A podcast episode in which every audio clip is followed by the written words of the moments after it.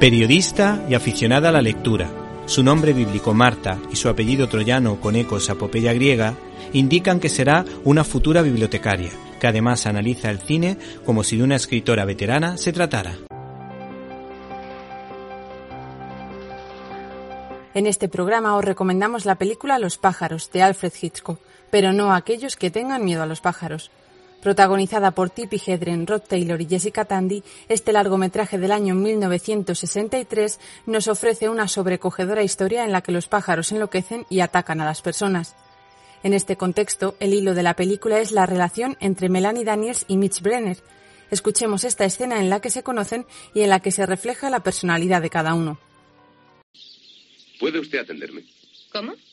Que si puede usted atenderme. ¿Qué es lo que usted desea, señor? Periquitos. ¿Periquito, señor? Sí, tengo entendido que hay distintas variedades, ¿no?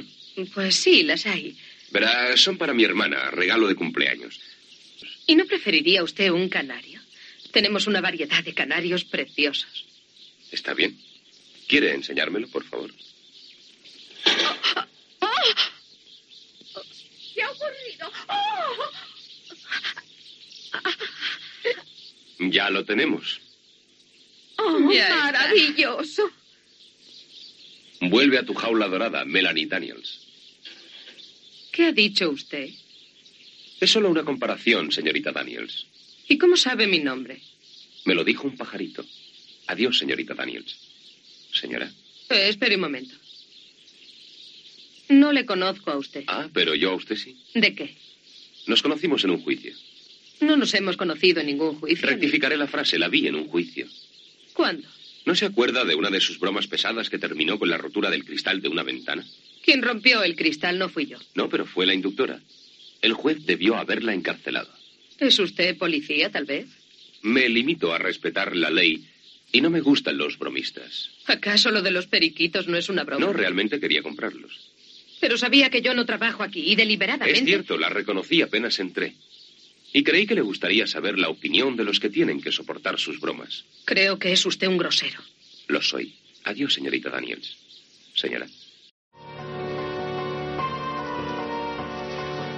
Melanie sigue con la broma, compra unos periquitos y decide llevárselos a Mitch, que se ha marchado de la ciudad para pasar el fin de semana en casa de su madre en Bahía Bodega, donde vive también su hermana pequeña.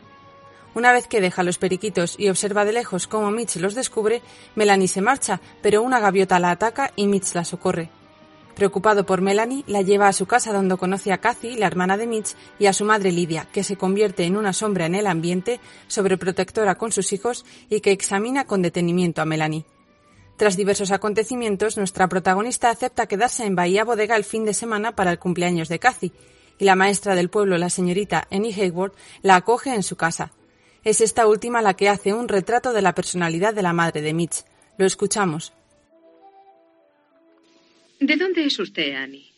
De San Francisco. ¿Y qué es lo que pudo hacerla venir aquí? Ah, un amigo me invitó a pasar un fin de semana hace ya mucho tiempo.